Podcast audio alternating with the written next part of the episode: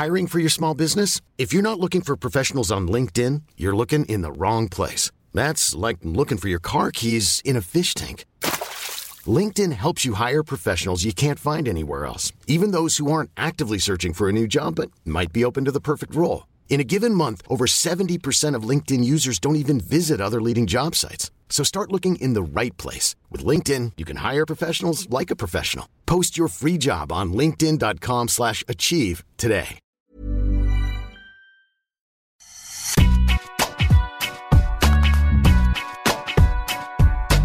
Salut à tous, bienvenue dans Deep Impact, votre podcast qui parle tennis tous les jours pendant la quinzaine de Roland Garros. Chaque jour, retrouvez analyse, débrief de nos spécialistes d'Eurosport.fr pour vivre au mieux ce tournoi. Une bonne demi-heure chaque soir pour savoir l'essentiel de ce qui s'est passé à Roland Garros. Je suis Sébastien Petit. À mes côtés, ce mercredi, notre consultant Arnaud Di Pasquale, accompagné du journaliste Eurosport Christophe Godot. Bonjour à tous les deux. Salut Seb, salut Christophe. Salut Seb, salut Arnaud.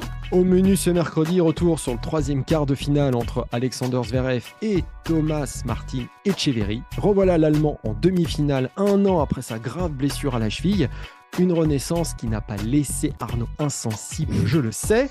Deep posera son œil aussi sur la défaite de Titi Pass c'était mardi soir face à Alcaraz, un revers qui a marqué aussi beaucoup de monde. La stat de notre partenaire Je sais Math portera sur incroyable série de Iga Giatek à Roland Garros. On reviendra dessus tout à l'heure. Ce qui nous amènera à parler des affiches féminines jeudi, les demi-finales dames avec cette question va-t-on inéluctablement vers une finale entre Ziatek et Sabalenka? Pour rappel, cette émission est à retrouver sur toutes les plateformes d'écoute. N'hésitez pas à vous abonner pour recevoir l'émission sur votre smartphone. Sachez également que des extraits vidéo des meilleurs moments de l'émission sont à retrouver sur notre application Eurosport. Je crois que les joueurs sont prêts, alors dis pas pacte, c'est parti Pour notre première partie, retour sur ce quart de finale entre Alexander Zverev et Thomas Martin et Cheverry, une affiche surprenante quand même entre l'Allemand et l'Argentin mais une victoire Arnaud de Zverev qui ne t'a pas laissé insensible. Contrairement à toi, Sébastien. Ce n'est pas vrai. Euh, apparemment. Non, non, mais moi, en fait, Zverev, euh, j'ai eu la chance de le commenter sur ce tournoi assez souvent euh, et il m'a bluffé contre Molchan, notamment et où, il lui a mis vraiment une fessée. Et alors, on peut, on peut, on peut très bien se dire, évidemment, c'est Molchan, euh, c'est à sa portée, euh, mais en fait, c'est sur les intentions et sa façon de jouer, en fait, qui, qui m'a surtout surpris. Euh, on a souvent tendance à dire qu'il est passif, qu'il a un élastique dans le dos, qu'il a du mal à aller vers l'avant, qu'il commet tout d'un coup beaucoup de doubles fautes, beaucoup d'erreurs. Et oui, là, il y a quand même quelques doubles fautes de temps en temps, mais il y a toujours ces intentions en fait de, de vouloir faire le jeu, prendre des initiatives et euh, bah, un peu prendre ses responsabilités. Et finalement, c'est le jeu qui lui convient parfaitement. On peut le voir hein, sur, sur ce tournoi-là, avec en plus de la confiance qu'il retrouve progressivement. Moi, je suis assez euh, bluffé, puisque derrière, contre Tiafo, pareil, c'est pas, j'ai pas trouvé que c'était un grand match, hein, personnellement. Euh, il y a eu pas mal de fautes directes, pas mal, mais bon, en même temps, c'est ce que propose Tiafo sur terre battue. C'est pas évident, ça va très vite. il joue très tôt, donc il fallait être solide, costaud et tenir sa ligne. Il l'a encore fait. Là, contre Etcheverry, on peut se dire, l'autre arrive en grande forme. Il y a aussi, je pense, l'expérience qui peut jouer pour lui, bien évidemment. Mais euh, encore une fois, les moments importants, il les gère bien avec, euh, avec l'envie toujours de, jouer tôt, de prendre la balle au sommet du rebond et d'aller chercher les points au filet. Et, et ça, en fait, euh, sur tout un tournoi, sur plusieurs semaines, c'est comme ça qu'il avait joué quand il avait été excellent sur les Jeux Olympiques notamment. Enfin, dans, dans ses plus grands moments, c'est comme ça qu'il joue. Et je trouve que bah, c'est génial parce que c'est une belle histoire en plus de le retrouver quand même en demi-finale là, un an euh, après euh, cette blessure contre Rafael Nadal. On a l'impression que voilà, il, revient enfin à son meilleur niveau là où finalement il s'était blessé, où tout s'était effondré. Euh, mais oui, la manière dont il joue me plaît énormément. Et je pense même, mon cher Sébastien, qu'il pourrait aller plus loin. Ah, parce qu'on peut aussi parler de la partie tableau de Zverev, hein, qui n'a quand même pas été une sinécure, tout de même. Alors, bon, il y a eu Tiafo, effectivement, au troisième tour, Dimitrov en huitième, avant de retrouver Echeverry, donc qui n'avait pas perdu un set avant d'atteindre l'écart. Bon, c'était un tableau serment, mais quand même pas évident, sachant d'où il revient. Euh, Christophe, euh, c'était quand même étonnant de le revoir là. Ah oui, oui, personne n'imaginait qu'il irait en demi-finale de ce tournoi. Peut-être Arnaud? Non, Non plus. Mais non, mais après, ce que je disais, c'est vraiment après ce deuxième match contre Molchan, je trouve qu'il avait vraiment très beaucoup de choses. Après, tu sais pas s'il peut tenir ou pas, et si, mais la manière dont il joue sur tous ces matchs-là, en tout cas, même s'il joue pas son meilleur tennis par moment, lui permet malgré tout de gagner parce que il a quand même un fond de jeu finalement qui est quand même très élevé. Je crois que le plus important pour lui, c'était de passer le traumatisme de revenir sur le central. Il en a parlé, je crois que c'était après le match contre Molchan d'ailleurs, son mmh. premier match en night session euh, sur le central. Et une fois qu'il a passé ça, je pense qu'il a été débloqué. Et puis de voir l'élimination de Denis Medvedev et de Sinner euh, dans son dans sa partie de tableau, forcément, ça ouvre, mais ça ouvre pour tout le monde. Hein. Ça aurait très bien pu être Echeverry, qui non seulement a pas perdu un set, mais qui a laminé tous ses adversaires. Hein. Nishioka, au tour précédent, il n'a pas existé à part pendant un set. Donc, euh, moi, même aujourd'hui, je le, voyais favori, mais c'était pas gagné d'avance qu'il puisse, euh, qu'il puisse passer. Il l'a plutôt bien géré. Alors, il a lâché un set, mais enfin, bon, c'est pas très grave.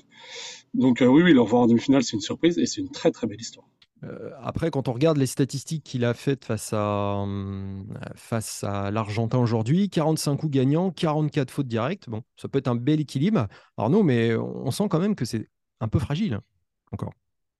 C'est pas grave. Encore une fois, je reviens, j'insiste très lourdement, Feb, sur les intentions c'est pas grave. C'est pas. C'est. Faut euh, tenter, quoi. C'est ça. Il faut aller chercher. Il faut être audacieux. Il faut, faut, aller les chercher les points. Il va les chercher les points. C'est toute la différence. Souvent, il a tendance, encore une fois, à rester 2-3 mètres derrière la ligne de fond de cours, attendre, à être passif, à prendre des amortis, à se retrouver malmené, être dans les cordes.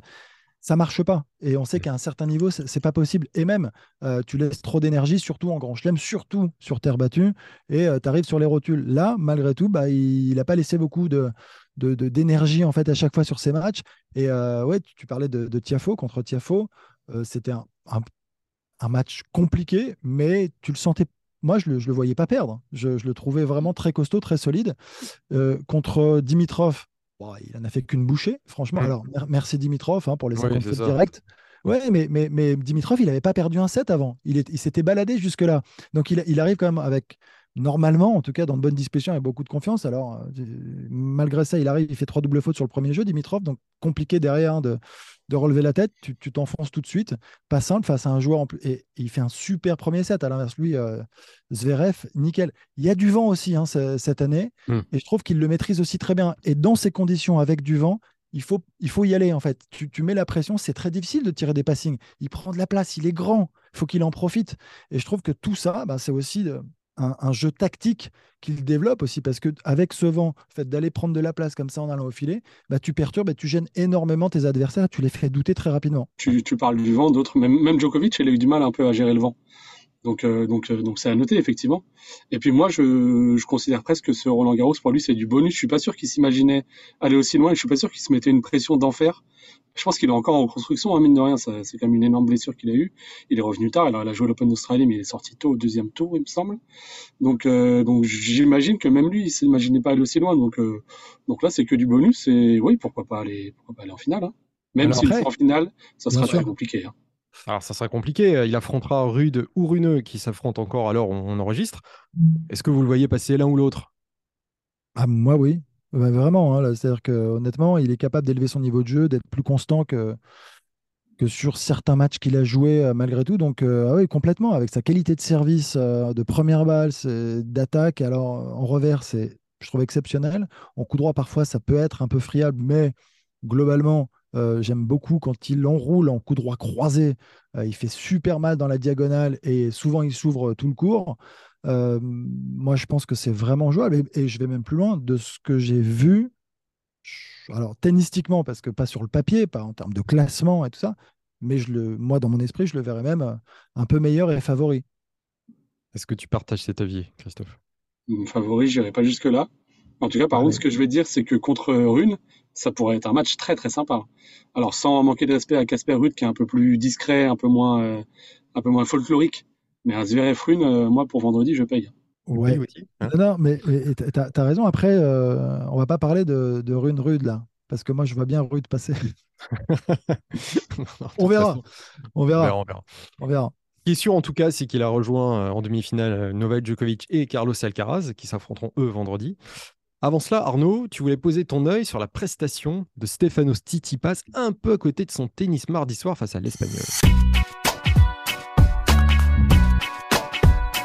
Ouais, mais de manière assez globale, en fait, depuis le début de l'année, j'ai l'impression qu'il a baissé en termes d'ambition, moi, en fait, Tsitsipas, et euh, que ça se ressent un petit peu. Alors, il y a quand même quelques bons résultats. hein. Attention, on n'est pas en train de dire qu'il fait une mauvaise saison, mais c'est pas sa meilleure saison. Euh, sur terre battue, notamment, on pouvait, on espère toujours beaucoup de lui euh, au regard de ce qu'il est capable de faire. Et, euh, et là, on se disait quand même, après euh, pour Alcaraz, on se disait que là, Tsitsipas, c'était le test, c'était euh, l'affrontement par excellence euh, que l'on attendait. Et finalement, il en a fait qu'une bouchée. Alors, on va pas tirer à boulet rouge sur Tsitsipas parce que je crois qu'Alcaraz a dit qu'il avait fait le meilleur, enfin, peut-être un des meilleurs matchs de sa vie, le meilleur match de sa vie. Mm. 6-2, 6-1, 5-2, euh, il n'y a pas de match, il il l'étrille complètement, il il l'écrase. Euh, c'est une domination euh, enfin, de la tête Un et peu gênante, hein. C'était presque presque- gênant. Mm. Ouais, c'est un peu, un peu gênant. euh, on est presque heureusement hein, qu'il revient un petit peu dans, dans ce troisième. Ouais. Euh, mais euh, en fait, je- j'arrive là, je je ne peux pas tirer trop, de- enfin, de conclusions hâtives dans le sens où euh, Alcaraz qui joue son meilleur niveau aujourd'hui, j'ai l'impression qu'il n'y a personne qui peut rivaliser. Et j'ai dit personne. Aïe aïe aïe, mince. Même pas, euh, même pas qui on sait. euh. Bah, je, je- là, je laisse Christophe après récupérer ce que je viens de dire. Vas-y, moi, Christophe, je, moi, débrouille-toi avec moi, je ça. lance des- je lance comme ça des, des- voilà, des, des petites idées et après, je ne sais pas si, si on peut être d'accord ou pas. Je ne veux pas prendre de risque là-dessus, je vais revenir sur Tsitsipas. Il y a deux ans, il était en finale à Paris, oui. il est 2-7-0 contre Djokovic. Oui. Et depuis deux ans, en fait, c'est hyper décevant. L'année dernière, il sort en huitième contre Rune. Là, en quart contre Alcaraz. Bon, évidemment, c'est, c'est euh, pas, ça peut arriver à des gens hein, de perdre contre Alcaraz euh, à Roland Garros, mais c'est la manière. Dans deux sets, dans, pendant trois sets quasiment, il n'existe pas du tout. Il n'existe pas. Et d'ailleurs, il arrive en conférence de presse, il nous, ex- il nous explique euh, qu'il a pris des pilules de mélatonine euh, la veille au soir et que ça lui réussit pas. Alors, c'est une substance qui aide à dormir, hein, pour information. Exactement. C'est ça, il a expliqué qu'il avait fini tard, que ça avait un peu ruiné son rythme de sommeil, que pour ça, il avait pris des pilules de mélatonine, qu'il avait déjà fait l'erreur contre Djokovic à Bercy en 2019, qu'il avait déjà pris 2 et 1, et qu'il se demande pourquoi il a refait la même erreur. Enfin, honnêtement, on n'a pas trop compris la- l'attitude de Tsitsipas sur le terrain, et même après, finalement. Il arrive à gare, euh, en fait, euh. Après, bonne ou mauvaise excuse, c'est un peu la question, mais après, il a quand même fait beaucoup de fautes directes, et ça, ça n'aide pas à plaider sa cause. hein. Ah non, non, dans les deux premières manches, il est vraiment à côté de son tennis. Alors l'autre en face joue, euh, joue le feu, honnêtement. Il a, Ouais. il a tout réussi, mais c'est vrai que lui paraissait, euh, ouais, pas là. En fait, pas là. Dans le troisième set, il a réussi un peu à jouer avec le public. Le public, évidemment, euh, le Oui, soutenait, qui, mais était, plus. qui était beaucoup derrière le grec. hein, il Voilà, parce que, le parce que, parce que le public voulait un match, il voulait, euh, il voulait sa night session, sa belle night session. Et enfin, il a réussi un peu à jouer avec le public, à se réveiller, à revenir à 5 partout, et même à jouer un tie-break. Mais pendant deux sets, c'était vraiment, ouais, gênant. Le mot, c'est gênant. Alors, je, je- je sais de sources sûres que Novak Djokovic écoute notre podcast. hein. D'ailleurs, nous on le salue au passage. Euh, mais qu'est-ce qu'il faudrait en fait pour déstabiliser Alcaraz qui, qui- qui- qui joue de cette manière? Ou plutôt, qu'est-ce qu'il ne faut pas faire, Arnaud? Là, on est sur Joko, hein, c'est ça? N- Non, pas spécialement. C'est On est plus en globalement par contre rapport à la... Alcaraz Ouais, globalement. Joko, on y reviendra, on y reviendra euh, un peu plus tard en, Euh. détail euh, dans, dans les jours qui arrivent, mais là, juste par rapport à la prestation qu'il a, qu'il a faite hier. Euh, ouais, c'est. Alors, le problème, c'est que quand on pose une question comme ça, il faut éviter les poncifs. Euh, non, mais en dehors de dire, euh, faut qu'il passe 80% de première, qu'il joue de manière millimétrée, donc avec une précision hors norme. Enfin, ce, que, ce, que, ce que Djoko est capable de faire, évidemment. Ouais. Euh, Non, donc, mais est-ce qu'il faut être plus agressif? Est-ce qu'il faut Plus varier davantage? Est-ce qu'il faut. Alors, varier, évidemment, être agressif aussi, mais peut-être le, le- le bousculer, essayer de, de- de- d'ouvrir des angles en même temps au bout de course. Enfin, il va tellement vite. En fait, moi, je, ce qui est compliqué, en fait, là, c'est que euh, comme quand, quand, quand je parle en même temps, je, je vois le Caras partout, en fait. Je sais pas comment, je sais pas si vous imaginez le truc. C'est-à-dire que Mm. j'ai- j'essaie de me dire comment tu peux essayer justement de contrer, enfin, quelle, quelle serait un peu la, la- la recette. Là, comme ça, honnêtement, je, je me demande si j'ai déjà vu ça à ce point.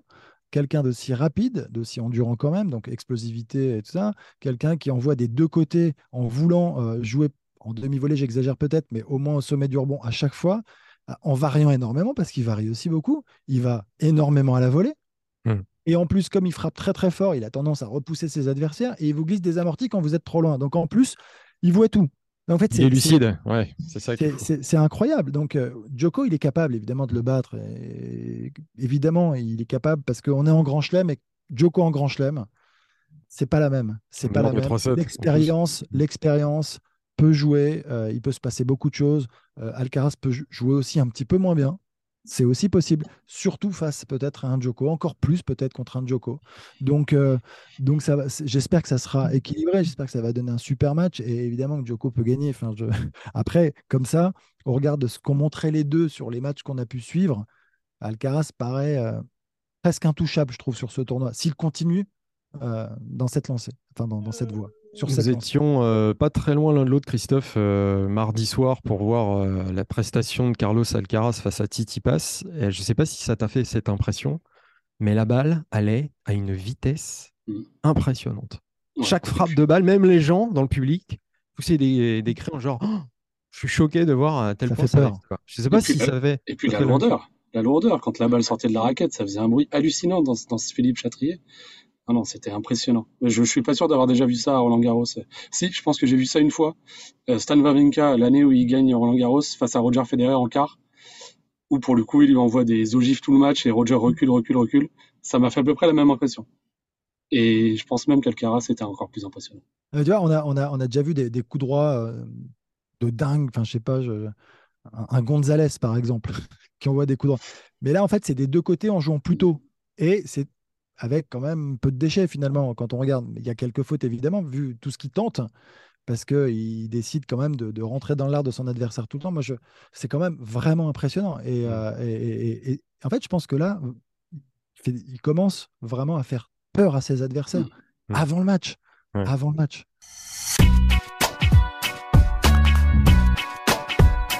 Passons au match de jeudi avec les, les demi-finales dames qui s'annoncent. Mais avant, un chiffre à vous donner. Euh, vous le savez, notre partenaire Je 7 Math nous dégote une stat marquante par jour. Et là, bah, hommage à Gaziatek, vainqueur de Coco Gauff dans un remake de la finale de l'an passé. Donc, elle a gagné 6-4, 6-2. Et la Polonaise s'est qualifiée pour les demi-finales de Roland Garros en ne concédant que 15 jeux euh, dans cette quinzaine pour le moment. Un record en grand chelem depuis Serena Williams euh, qu'il avait fait à l'US Open 2013, où elle n'avait perdu que 13 jeux. Et à Roland Garros, il faut remonter à 1995 et Conchita Martinez, qui n'avait perdu elle aussi que 13 jeux pour accéder à la demi-finale. Leur record, on va dire, de l'Air Open, reste en position de Marie-Pierce, où là c'est compliqué de faire, de faire mieux. Elle n'avait perdu que 6 jeux pour atteindre la demi-finale de Roland Garros en 94. Bon, alors à l'époque, ça ne lui avait pas permis de remporter le tournoi. Et pourtant là, quand on parle d'Iga bah, c'est difficile de ne pas l'avoir comme la grande favorite quand même pour décrocher le trophée de cette année. Non, non, c'est l'immense favorite. Bien sûr. plus que ça, plus, encore plus qu'Alcaraz de l'autre côté. Enfin, moi, ce qui, est, ce, qui est, ce qui est assez fou là sur Sviatek, c'est que hum, elle a, elle, a, elle a, pas mal joué, mais il y avait quand même quelques inquiétudes. Il y avait une petite blessure, je crois, à un moment. Oui, euh, effectivement, avant le tournoi. Ouais. Il y avait quand même un peu d'inquiétude. On ne savait pas trop comment euh, elle allait se comporter, dans quelle disposition elle allait arriver. Et c'est assez rigolo de voir quand même euh, à quel point euh, c'est une immense championne déjà et hop, ça, ça, ça switch tout de suite euh, dans, l'objectif de gagner le Grand Chelem. Et elle sait que c'est sa meilleure surface. Elle ne veut pas passer à côté. voilà. Depuis le début, il y a eu deux fois, je crois, ses premiers matchs, c'est 6-4, 6-0, 6-4, 6-0. Ensuite, 6-0, 6-0. Elle a donné le ton hein, à, à ses adversaires. Euh, bon, ma blessure c'est appartient au passé, je suis là et je suis bien là, il va falloir me battre. Et on sait ouais, que sur cette surface, c'est celle qui bouge le mieux, qui elle varie. Euh, euh, c'est là où elle, c'est la surface sur laquelle elle s'exprime le mieux. Elle est, moi, je pense, quand elle est à son meilleur niveau, intrinsèquement, elle est au-dessus des autres. Alors, justement, la, l'adversaire qui arrive face à elle, c'est Béatrice Haddad Maya, 14e mondiale. Christophe, euh, à ton avis, est-ce qu'elle a les armes pour faire tomber euh, Gaziatek euh, comme elle l'avait fait? Alors je dis ça parce qu'en fait, elle l'a déjà battu lors de leur unique confrontation à Toronto. C'était sur dur, là, pour le coup. Non, j'y crois pas du tout. Aujourd'hui, alors Béatrice Abdelmaya a fait un bon match, hein, mais elle a surtout profité du nom Jabber qui s'est complètement perdu dans son tennis.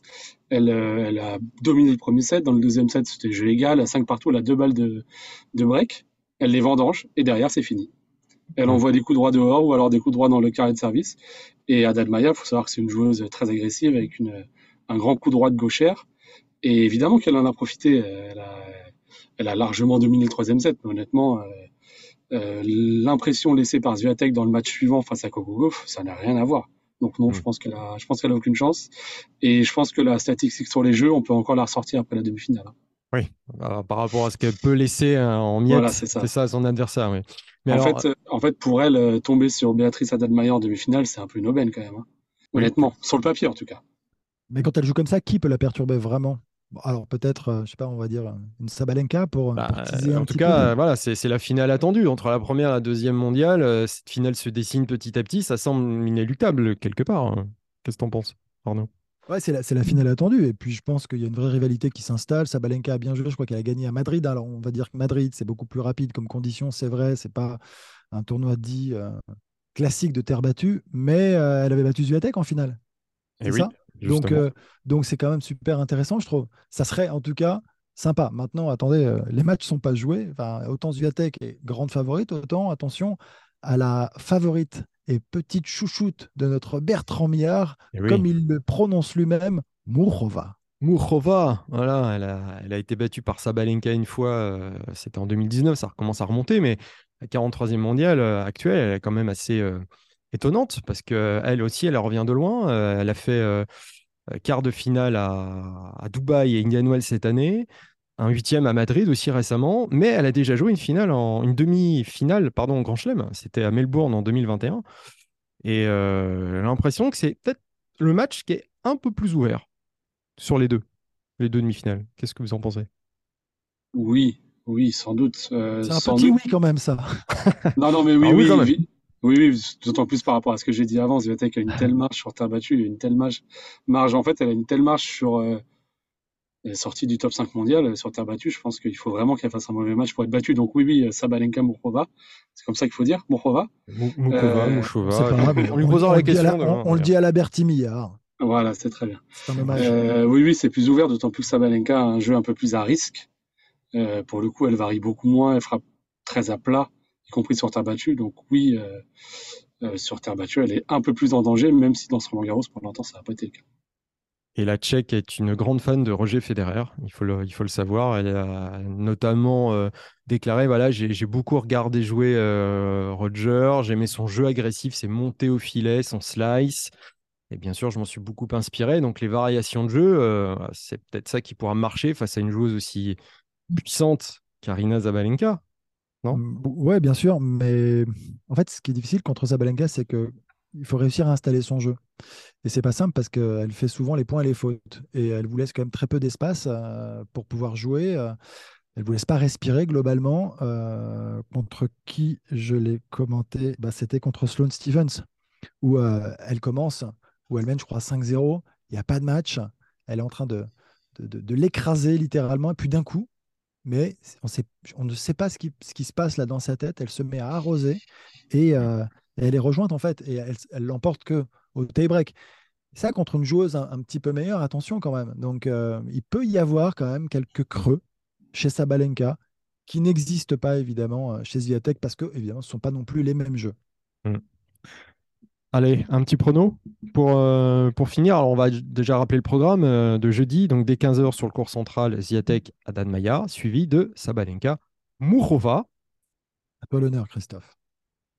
Euh, faut quoi faut donner quoi La fiche de la finale, les scores Voilà, euh, la fiche de la finale, et si l'une des deux va perdre, c'est tout pas. Allez, Zviatek en 2-7 et Sabalenka en 3-7. Ok. Ok. Bon, bah alors Zviatek en 2-7 et, et, Sabalenka en 2-7. Ouais, prends pas beaucoup de risques en même temps. Pas beaucoup de risques. Vous voyez pas une... voilà, sur le deuxième match. Mais on ne pas de surprise. Pas de surprise. Très bien, bah écoutez, ce sera le mot de la fin. C'est la fin de Deep Impact. Merci de nous avoir suivis. On se retrouve euh, demain pour une nouvelle émission. Vous pouvez bien sûr suivre toute l'actu de Roland Garros sur notre application Eurosport. D'ici là, portez-vous bien. Et à bientôt, messieurs. Merci. Ciao. merci.